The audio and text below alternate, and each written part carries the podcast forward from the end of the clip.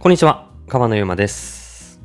えー、今日は、まあ、スペシャルティーコーヒーはメインストリームになったのかというテーマで話してみようと思います。まあ、よくね、このポッドキャストでは、コーヒー屋の、まあ、例えば、まあ、人が足りないとか採用の話とか、コーヒー文化についてもちょくちょく話していると思うんですけども、まあ今日はちょっといろんなその起きてる課題とか今の現状っていうところを振り返る総集編、まあ全部をつないでいこうかなと。そして今、まあ日本のコーヒーシーンはどういう状況にあるのかっていうのを僕なりの考えで、まあまだ、えー取り留めもない状態ですけども話していこうかなと思っております。えーまあ最近ですね、ちょっと話してて、えーまあ海外の方イギリスの方と話してたんですけどもその方もコーヒーのサービスをやっていてでまあ結構向こうでも結構同じような現象が起きてるんですけどまあスペシャルティーコーヒーがなんかこう本当にメインの主流のものになってきているみたいな話をしてまあ10年前とかそれこそ日本でいうところのブルータスでスペシャルティーコーヒー特集、えーサードウェーブ特集みたいなのがが組まれた時と比べると当時ほど全然尖りはなくて、えーまあなんか当たり前の存在になりつつあると、まあ、そういう状態かなと思うんですよね。でこれについてちょっと詳しく考えていくとまあよくポッドキャストでも話してるかもしれないんですけど、まあ、コーヒー屋に人手が不足しているということが、えーちょくちょく起きていてまあライトアップコーヒーでも応募はたくさんいただくんですけども、まあ、なかなかこうこの人こそ、えーコーヒーに対して熱い思い持っていてめちゃくちゃ合うぞっていう人を見つけるのに、えー苦労したりとか他のコーヒー屋でもまあなんか熱い人いないんだよねとかいい人がいなくてさみたいなことをよく聞くんですよ。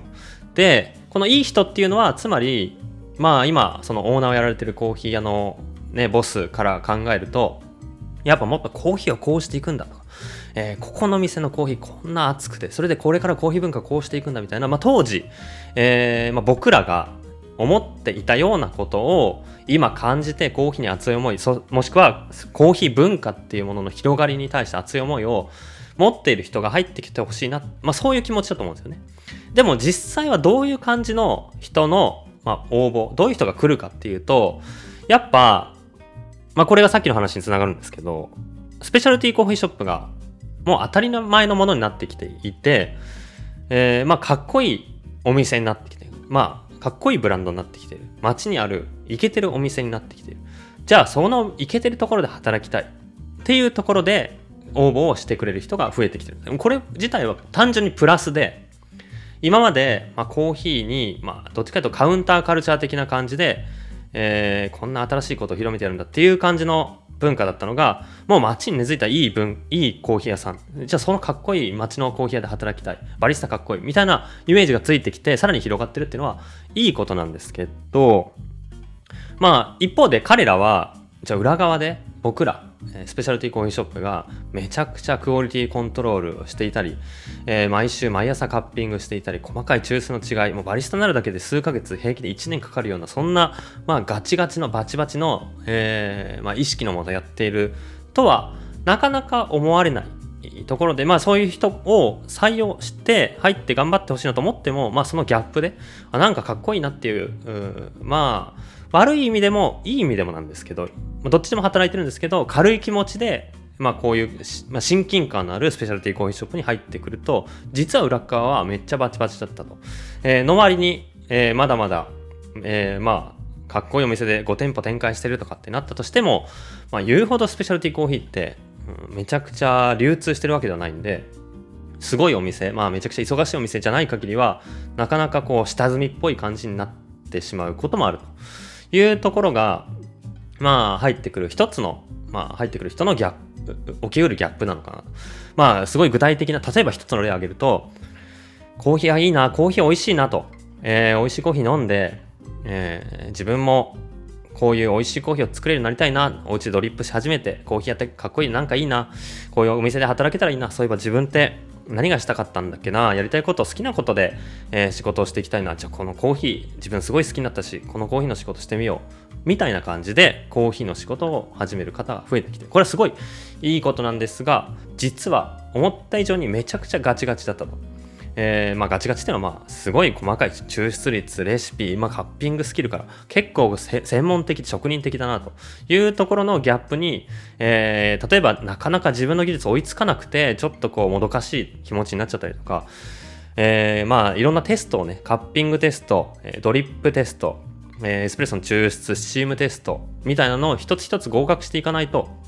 まあバリスタとしてコーヒーを入れさせてもらえなくなってたりとか、まあ、そのぐらい組織的なお店になっていたり、えー、メンバーもそれぞれのお店が増えてきている中でなるべくまあ、合理的にというか客観的に美味しいコーヒーが、えー、出せるような環境づくりっていうことをやっていくともう入った瞬間になんかこう整備されてない環境とりあえずやってみてどんどんコーヒー入れてみて美味しくなかったら出さなくていいけど美味しかったらどんどん出しちゃえみたいな感じでもう見切り発車じゃないですけどイケイケどんどんでコーヒーを出すわけじゃなくちゃんとなんかチームとしてまとまって、えーまあ、健康的な状態ではあるんですけどまあ、コーヒーを一歩ずつ、えー、トレーニングしながら出していくっていうことのこの時間軸。いやコーヒー自分美味しいコーヒー入れに来たのにずっとレジやってんじゃん。美味しいコーヒー入れに来たのに全然カッピングから、えー、ドリップテストまで全然いかないや。まあこれは確かに自分の技術が追いつくのが遅いっていうのもあるんだけどなんかこうやりきれないな。みたいなうんこのまあ思いがあって入る人もいるけどその時間軸とのギャップでまあちょっともがいてしまうみたいなえー、コーヒー屋の働き方もしくはバイトあるんじゃないかなとは思うんですよね。まあ、もしくは待遇が思ったのと違うとか、意外となんか、うん、給料低いぞとか、えー、シャフも入れないのみたいな、まあ、なかなかね、そういうお店は少ないと思うんですけど、みたいなことが、まあ、起きていることもあるんじゃないかと思っていて、で、その中で、えー、まあ、もう一つ、えー、まあ、バリスタの募集として来てほしい、最初話してた、まあ、コーヒーでこういう文化を作ってるんだ。まあね、このコーヒーが好きで飲むのが好きで入れるのが好きでじゃあバリスタになろうっていう流れとはまたさらになんか上回るような本当僕らがコーヒーをやってきた時のような、えー、面白さを感じてくれてる人が入ってくればいいんですけどそういう人は今度、まあ、なかなか入って応募してこなくなったと。これなんでかっていうとそれがまあこういったスペシャルティコーヒーある意味、まあ、大手さんの、まあ、チェーン店コモディティコーヒーって言えばいいんですかね。まあわかんないですけど、まあ、多く流通しているコーヒーに対するカウンターカルチャー。まあ本当対抗的なこういうコーヒーがコーヒーなんだぜっていうふうに新しく知らしめてやろうとしているこういうまあイケイケどんどんな新しい文化だったんですけどコーヒーが、まあ、その時はこういうコーヒーを広めようっていう活動しているコーヒーショップのビジョンがとても分かりやすかった。そしてそれがかっこよく見えた。じゃあ今は何かっていうとそれぞれの当時、まあ、10年前とか僕らもまあギリえー、コーヒー始めたのが10年前なんですけど、まあ、10年前15年前とかの、えー、当時の、えー、新しいもの作ってやるぞっていう鋭いこうビジョンだったのが今はなんかスペシャルティコーヒーっていうのがみんなどこでも目にするようになってきて例えばですねブルーボトル先輩の、えー、大躍進とかですねえー、まあいろんなとこでブルーボトルコーヒーでシングルオリジンコーヒー目にするようになって、なんならスペシャルティーコーヒーって言葉はもうコンビニだったりとか、まあスーパーに並んでるコーヒーでも、まあ見かけるようになったり、使われるようになってきたのかなって思うんですよね。そうなってくると、まあなんか、尖りを感じないというか、新しい、うん、鋭さがないというか、そういう風に見えてしまうと思うんですよ。まあ、さらに言ってしまうと、なんかこう、今、じゃあ東京でスペシャルティーコーヒーシーンを見た時に、まあ、パッと名前が上がるコーヒーショップ、どこも、なんかこう、若手っていう感じではなくて、まあ、ある程度の年数、積み重ねてきたコーヒー屋さんだと思うんですよ。それも1店舗で、えー、まあ、小さくやってるっていうよりかは、どこもオープン当初よりかは事業が広がってきていて、多店舗展開していたりとか、もうみんながある程度名前を知っているっていう、まあなんかそのお店側からしたらさっきも言ったみたいにみんなの身近なブランドになってきているとか、そもそもやりたかったスペシャルティーコーヒーを広めるっていうことでは、えー、どんどんその道を進んで達成してきているんですけど、みんなからすると、なんか、うん、少し大きなお店でしょっていうか、なんかそういう風に見えてしまう部分もあると思うんですよ。大きなっていうのもね、ちょっとまあ、それはスーパー、コンビニとかチェーン店と比べたら全然大きくはないと見えてると思うんですが、なんか成長してきて、成熟してきてるというか、うん、なんかそんな風に見えてしまって、じゃあそのお店はこれから何したいんだろうっていう熱い尖ったパッションっていうのを肌でもしくは感覚的に直感的に感じる機会が少なくなってきてんじゃないかなと思うんですよ。まあこういうざっくり美味しいコーヒーをみんなに広めたい。僕もその思いでやってる。それが全てそれが正しいんですけどなんかそれ自体にえすご面白新しい。っていうことを感じづらいというかなんかそういうまあ何て言うんですかね。当たり前のことを当たり前にやるくらいのまあ文化成熟度になってきたっていうところがあってまあ僕らが当時始めた時みたいにコーヒーをこうやって熱くもっと多くの人に知らしめてやるんだっていうようなパッションの人がまあ生まれにくい、まあ、そういったパッションを感じにくいフェーズ、えー、シーンになってきてるのかなっていうふうに感じます。皆さんなんとなく僕が言ってることうん、伝わりますでしょう。かちょっとね考えながら話してるんでまあちょっとまとまってないんですけど。なんかね例えばうーん例を挙げるとじゃあまあライトアップコーヒーでいいでしょ僕のお店だとして僕の店今3店舗あるんですよね。で、まあ、3店舗他の大先輩に比べると全然少ない規模で、えー、細々とやってる方かもしれないんですけどまあそれでもなんかある意味うん最初の頃の尖りは感じづらい。最初も尖ってたのか分かんないし今も尖ってるかもしんないですけど あのなんかねみんなが知ってる美味しいコーヒー屋みたいな感じになってなんか特殊なすごいうんそれは新しいねっていう感じに感じづらいと思うんですよ。でもやってる側からするとそのチャレンジってすごい新しくて新しいっていうかまだ僕らは新鮮さを感じてるし僕自身これからやりたいことがたくさんあるんですよ。でまあその中の一つの例を挙げると多くの人に美味しいコーヒーを当たり前のように広めるって僕はすごい意義があるしかっこいいことだと思うんですよ。まあ何て言うんですかね。新しいもので尖っているものっていう状態って流通もしくは文化って不安定ででもその不安定さにかっこよさ、まあ、カウンターカウンターカルチャー感があるんですけど、まあ、だからこそ当時はかっこよく見えるし新しく見えるんですけど今は例えば生産者のことを考えると100トン作ってる生産者がスペシャルティでもたくさんいます。そういう人からコーヒー豆を買うときにうちは100キロ買わせてください。って例えば言ったとしてどんなどんだけ意味があるかどんだけ影響力があるかどんだけ生産者のためになってるかって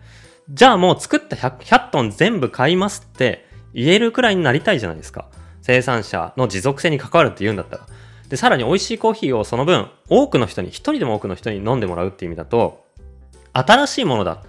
一部の物好きが飲む飲み物だっていう形だと、意味がない、意味がないまでは言い過ぎかな。こう、広まらないんですよね。例えば、えー、僕がここで言ってるような、エチオピアの標高高いところで作られたナチュラルプロセスの繊細なクリーンカップでイチゴのフレーバーしつつ冷めてくると柚子とか柑橘のフレーバーもする。うわ、すげえいいよな。っていうこの味わいが伝わる人ってまあぶっちゃけ多分1000人に1人とかなんならそれ以下かもしれないレベルだと思うんですよ単純にスペシャルティーコーヒーをお家でまあ1パック1000円2000円するようなコーヒー豆をお家で買って入れて毎朝楽しんでるような人ってまあ普通の会社で同僚の中見ていったらほんと100人にいる1人いるかレベルだと思うんですよねその中でも味の違いをさらに楽しんでやってる人ってめちゃくちゃコアな層一部のニッチな層だと思うんですよ。で、まあそもそも嗜好品なんでそういうものだしそういったニッチの人人たちに楽しまれてることは健全だしいいこと素晴らしいことなんですけどそれを100人に1人じゃなくて100人に10人100人に100人は難しいですからね。100人に10人飲んでもらう。今の10倍とかぐらい豆を買って入れてもらうっていう状態にするには、まあ、どうすればいいかってことを考えると新しいんだぜ。一杯ずつ丁寧にこれすごいめちゃくちゃ特殊でっていうことをあえて言わない。そういう一部の分かる人にだけ分かるとか刺さる人に刺さるようなまあマーケティング売り方ブランディングではなく本当なんとなくなんかうまいからなんかおしゃべりしに行くのにちょうどいいんだよね。時間潰してあいつだってうまいんだよね。みたいな感じの店がいけてるかっこいい。なんかいいみたいな感じでまあブランドを成り立たせてそのくらい自然な街のコーヒー屋になって多くの人が気軽にそこにいろんな目的で訪れるようになってでその中でコーヒーの味スペシャルティーコーヒーの味そんな気にしたことなかったけどなんかそのお店でコーヒー飲んでなんか果実感あって面白ってなるようなそういう間口を少しでも多くするっていうことに一つ意味があると思うんですよ。今一方でそうじゃないやり方のコーヒーもあります。例えば単価を上げるような方向性ですごい素晴らしい、特にまあ、ぶっ飛んでるようなフレーバーの素晴らしいコーヒーを最上ランクのトップオブトップみたいなコーヒーを出して、えー、まあ美味しいコーヒーをもっとお金出してもっと機会があれば飲みたいと思ってる人にさらにそういう体験を提供してコーヒーのまあ奥奥深さというか広さというかを見せてあげるっていうそういう、まあ、コーヒー屋のスタイルもいいと思うんですけど例えば仮に僕が、まあ、僕がビジョン的に思うような多くの人に多くの生産者からより多くの美味しいコーヒーを買ってより多くの人にその美味しいコーヒーがあるっていう幸せ幸せだよ。まあ朝のコーヒー屋でもえー、ランチ後のコーヒー屋でも豆買ってお家入れるでも、えー、少しでも多くの人にそういった文化を浸透させるための入り口になるようなお店をやるってこうスポットライトを豆がすごいとか、えーま、そういうことにあえてまあ振らせないあえてそこに当てない、まあ、そういうブランド作りをしていかなきゃいけないしそれってあるある意味難しいしまあチャレンジングなかっこいいことだと僕は思うんですよ例えばそれのまあね、めちゃくちゃ大きくなってくるとちょっとそれの問題もあるかもしれないですけど、みんなが知ってるようなブランド、馴染んでるようなブランドって、本当にすごいじゃないですか。ね、例えばそれコンビニに流通してるってこともそうかもしれないし、コーヒー自体に興味がない人でも手に取るような商品って本当にすごいレベルだと思うんですよ。そういうチャレンジをスペシャルティーコーヒー、しかもシングルオリジン、えー、でやっているっていうことの難しさとかっこよさは、はなかなか伝わりづらくなってくるんですよね。今日今回の回なんかちょっとめっちゃ長い話になるかも。だからまあ、だから話戻すと、10年前、15年前っていうのは、ただシングルオリジンをやってるって、それだけで、物珍しい、新しい、かっこいい、する、鋭い、尖ってる。そんな風に見えたと思うんですよ。だけど今ってスペシャルティコーヒーみんな知ってて、みんな当たり前。まあ、なんなら豆買って家で、そんな僕だって入れてるよ。知ってるってスペシャルティコーヒーはブルーボトル売ってるっしょみたいな。その感じの文化なんです。その中でそれをさらにみんな知ってるけどもっと浸透させようとしてるんだと本気で多くのうまいコーヒーを一人でも多くの人まだ飲んだことない人に少しでも多く届けようと本気で取り組むんだってことってめちゃくちゃ僕はさらにかっこいいしさらに難易度高いしそれをまあやっているお店ってまあ働きがいままた別の軸ですごいあると思うんですよねだけどそれってやっぱ伝わりづらいよねっていう話でで、今まあ文化の成熟度的にそういう状態になってきてると思うんですよ。だからみんないい人がいないんだよねっていうんですね。これいい人がいないを分解してよーく考えてみると今みたいに自分たちがやっているビジョンがなかなか伝わりづらいっていうことが起きていてビジョンが伝わりづらい共感してる人くれる人が少ないこれどういうことかさらに分解していくと自分たちのビジョンを明確に言語化したり発信するコーヒーロースターって減ってきている。まあ、これは一つあると思います。もう一つは自分たちのビジョンだったり、やりたいと思っていることが、なかなかその良さが理解されにくいような難易度だったり、えー、まあ、そういうフェーズ、成熟度になってきている。この2つの要因があると思うんですよね。で、前者の自分たちのコーヒー屋のビジョン、取り組みをなかなか言語化しない、もしくは発信する機会がないっていうのは、まあ一つはまあコーヒー屋のなんか精神として侍精神というか感じ取ってもらえるのがかっこいいってとまでは言わないけどまあなんかあえてその、まあ、僕はねちょっと、えー、変わり者なのかもしれないんですけど こんな風にポッドキャストで熱く語ってるのはちょっともしかしたらかっこ悪いのかもしれない。わかんないですけどこうやりたいことコーヒーをこうするんだっていうことをそんな熱く言う年でもない熱く言うのはかっこ悪い。もうこう感じ、やってるのを背中を見て感じ取ってくれればそれで別に言うことじゃない。まあ、そう思う人もいるかもしれない。もしくは、この、うん、言語化が難しいっていうこともあるかもしれないです。僕もなんとかこう、あの考えながら今回、ポッドキャストで、え、みんなのお話してるのちょっと伝わりづらい部分もあるかもしれないですけど、こういう、こう、昔は、うん、よく特集で取り上げられた、スペシャルティーコーヒーってものがあるんだっていうところから、いや、それあんのは知ってるけど、それをどう広めるのか。なぜ広めると意味があるのか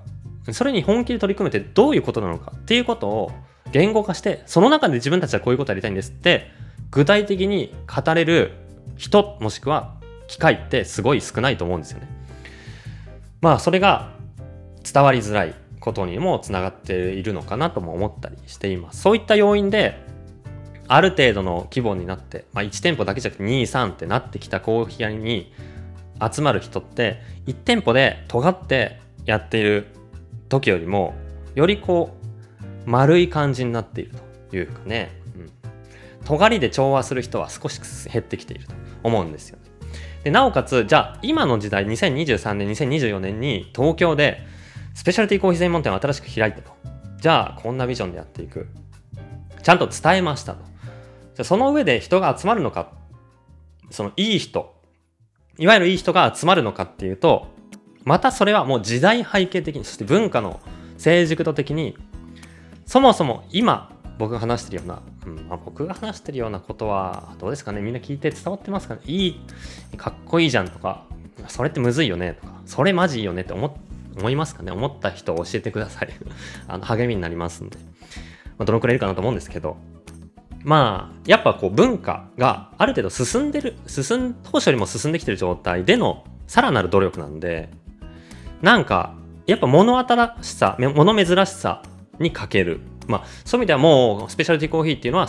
カウンターカルチャーではなくなってきてるのかもしれないですね。だからそういう意味でメインストリームになってきているのかもしれないとも言えるんですけど、うん、まあそういったところで、